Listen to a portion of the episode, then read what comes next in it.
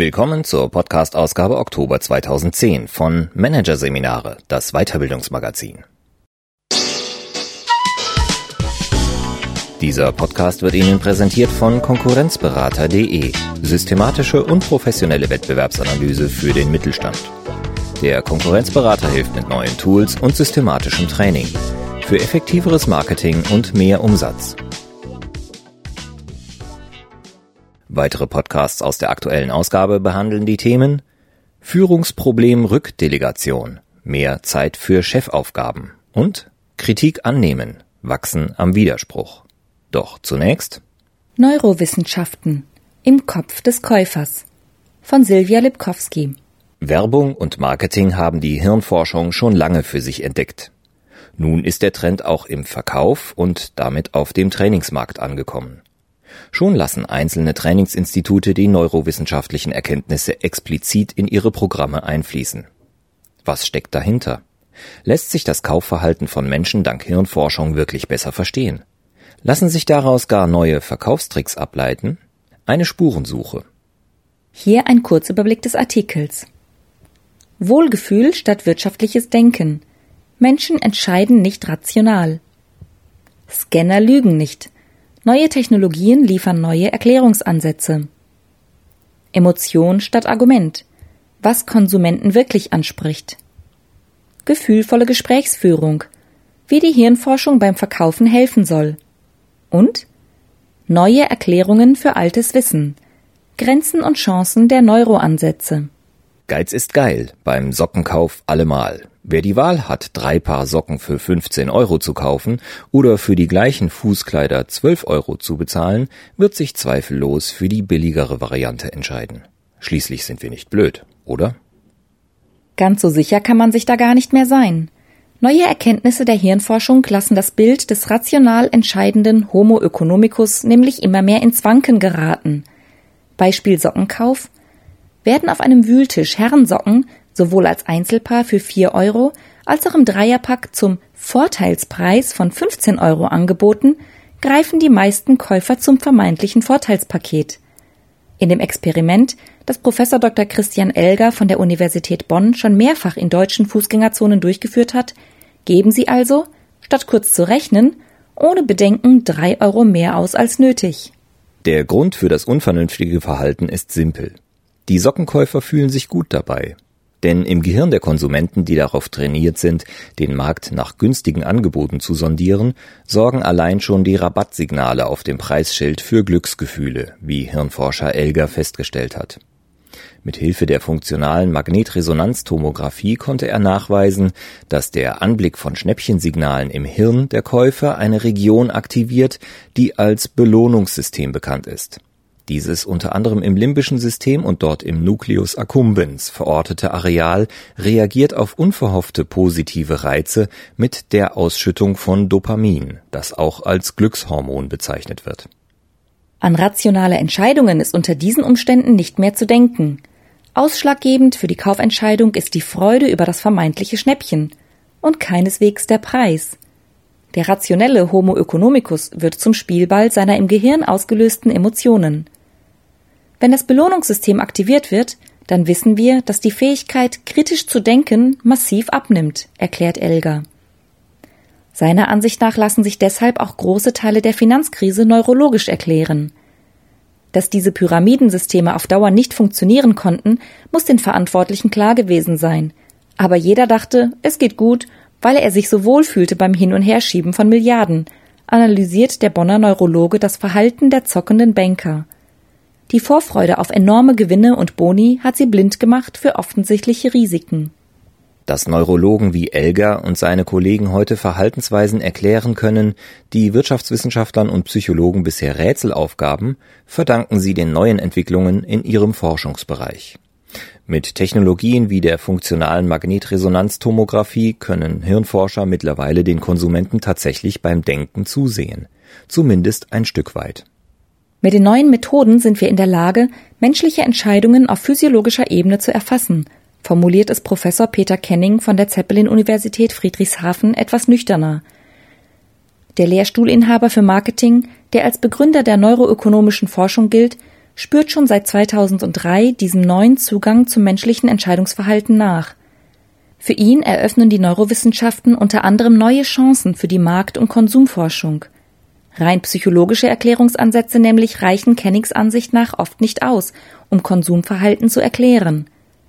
Es wird Zeit, dass wir die oft starre Trennung zwischen Psychologie und Physiologie in den Sozialwissenschaften überwinden, so der Wirtschaftswissenschaftler. Schließlich liefern die neurobiologischen Beobachtungen viel handfestere Antworten als herkömmliche Methoden der Konsumforschung. Vor allem Befragungen sind nicht immer verlässlich. Sei es, weil die Befragten ihr Verhalten nicht erklären können, weil sie ihre wirklichen Beweggründe gar nicht kennen, sei es, weil sie es nicht wollen. Denn nicht selten widersprechen unbewusste Reaktionen den bewussten Regeln und Werten eines Menschen. Sorgfältigen neurowissenschaftlichen Studien dagegen bleibt wenig verborgen, meint Mediziner Elger. Hirnscanner kriegen die Wahrheit heraus. So enthüllte der Tomograph in einer Studie von Elgar etwa den wahren Wert von Fotomodellen. Untersucht wurde die Wirkung der außergewöhnlichen Werbung des Seifenherstellers Dove, für die normale, sympathische Frauen verschiedenen Alters abgelichtet wurden. Im Hirnscanner schnitt die Kampagne, die für ihren Mut und ihre Authentizität allseits hoch gelobt wurde und zahlreiche Branchenpreise erhalten hat, sehr schlecht ab. Die überdurchschnittlich schönen und extrem gestylten Models einer klassischen Kosmetikwerbung konnten bei Männern wie Frauen die relevanten Hirnregionen, also die für Aufmerksamkeit, Gedächtnis, Emotion und das Belohnungssystem, deutlich besser aktivieren als die Alltagsgesichter von Dove.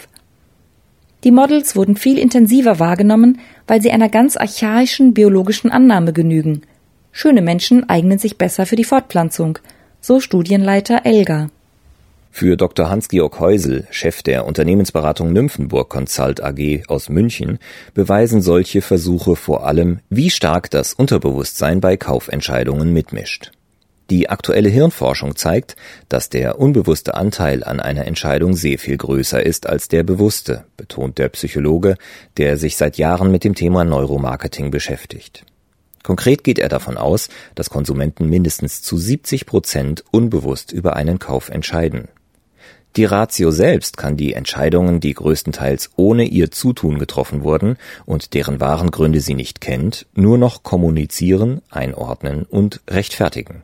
Im Marketing ist eine emotionale Ansprache der Kunden laut Häusel deshalb sehr viel wichtiger als vernünftige Argumente. Alles, was keine Emotionen hervorruft, ist für das Gehirn wertlos, so der Neuromarketing-Experte. Es erreicht gar nicht die gewünschte Aufmerksamkeit. In Werbung, Kundenbindung und Vertrieb muss es also darum gehen, gezielt die unbewussten Wünsche und Werte der Konsumenten anzusprechen, so Häusel. Möglich machen soll dies sein Limbic-Modell, das psychologische und neurowissenschaftliche Erkenntnisse verknüpft, um die emotionalen Bedürfnisse einer Zielgruppe sichtbar zu machen.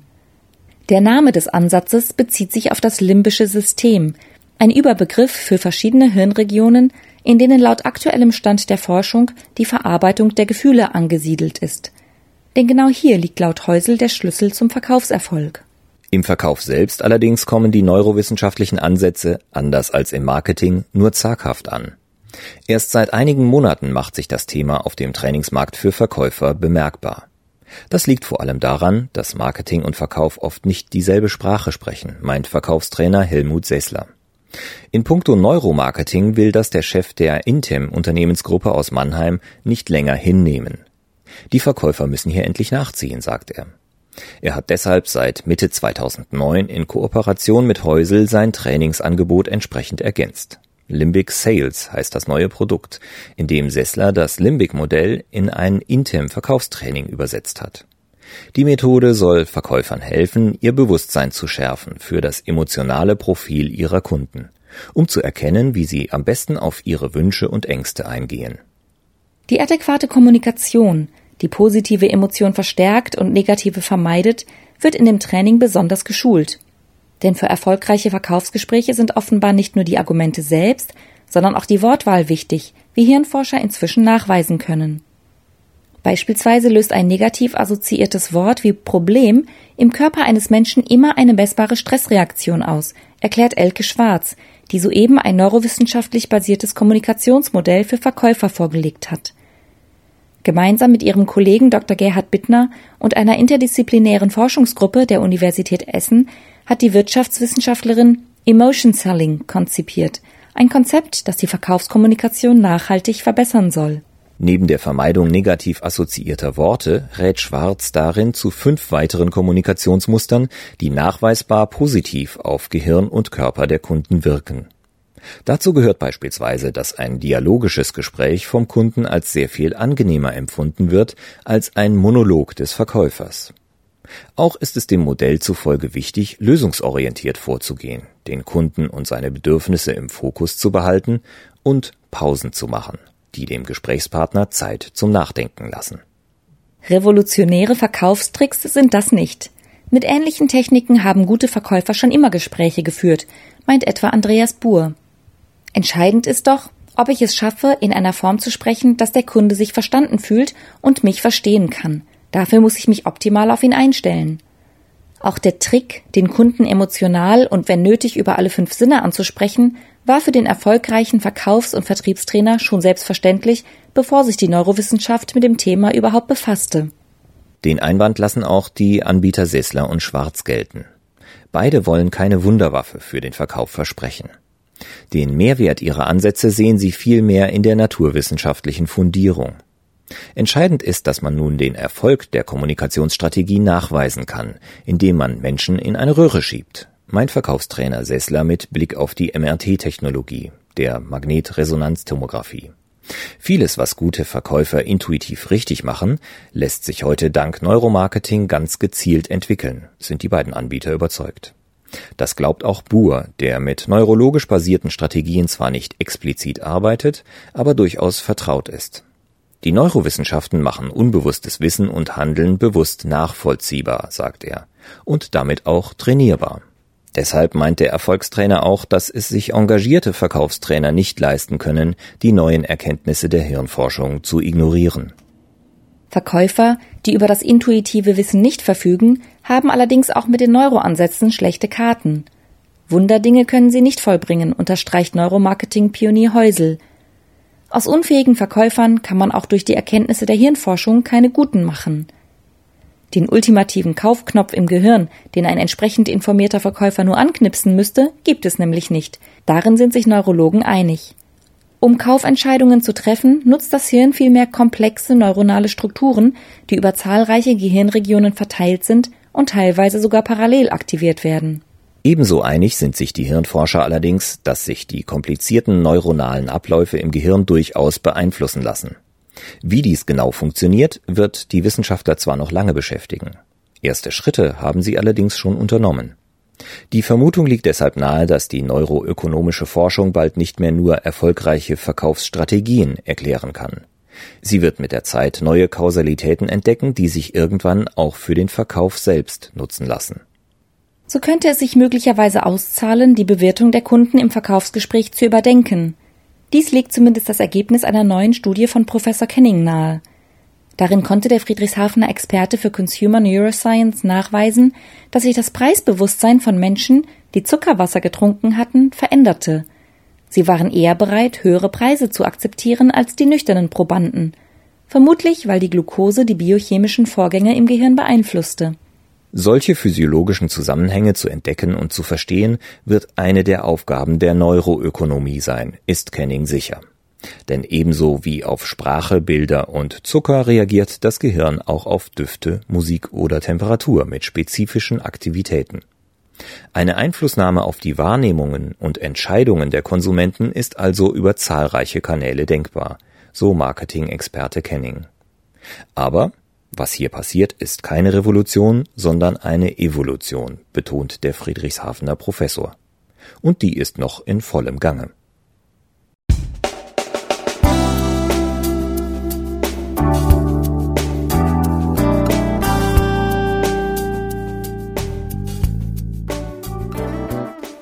Sie hörten den Artikel Neurowissenschaften im Kopf des Käufers von Silvia Lipkowski aus der Ausgabe Oktober 2010 von Managerseminare, produziert von Voiceletter. Weitere Podcasts aus der aktuellen Ausgabe behandeln die Themen Führungsproblem Rückdelegation, mehr Zeit für Chefaufgaben und Kritik annehmen, wachsen am Widerspruch. Weitere interessante Inhalte finden Sie auf der Homepage unter managerseminare.de und im Newsblog unter managerseminare.de/blog.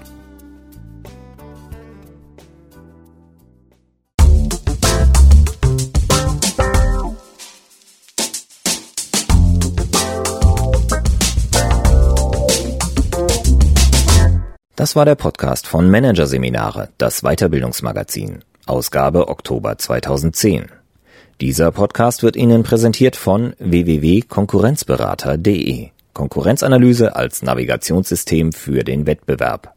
Übrigens, immer mehr mittelständische Unternehmen investieren in eine professionelle und systematische Wettbewerbsbeobachtung und sind dadurch schneller am Markt, machen mehr Umsatz, kommunizieren klarer.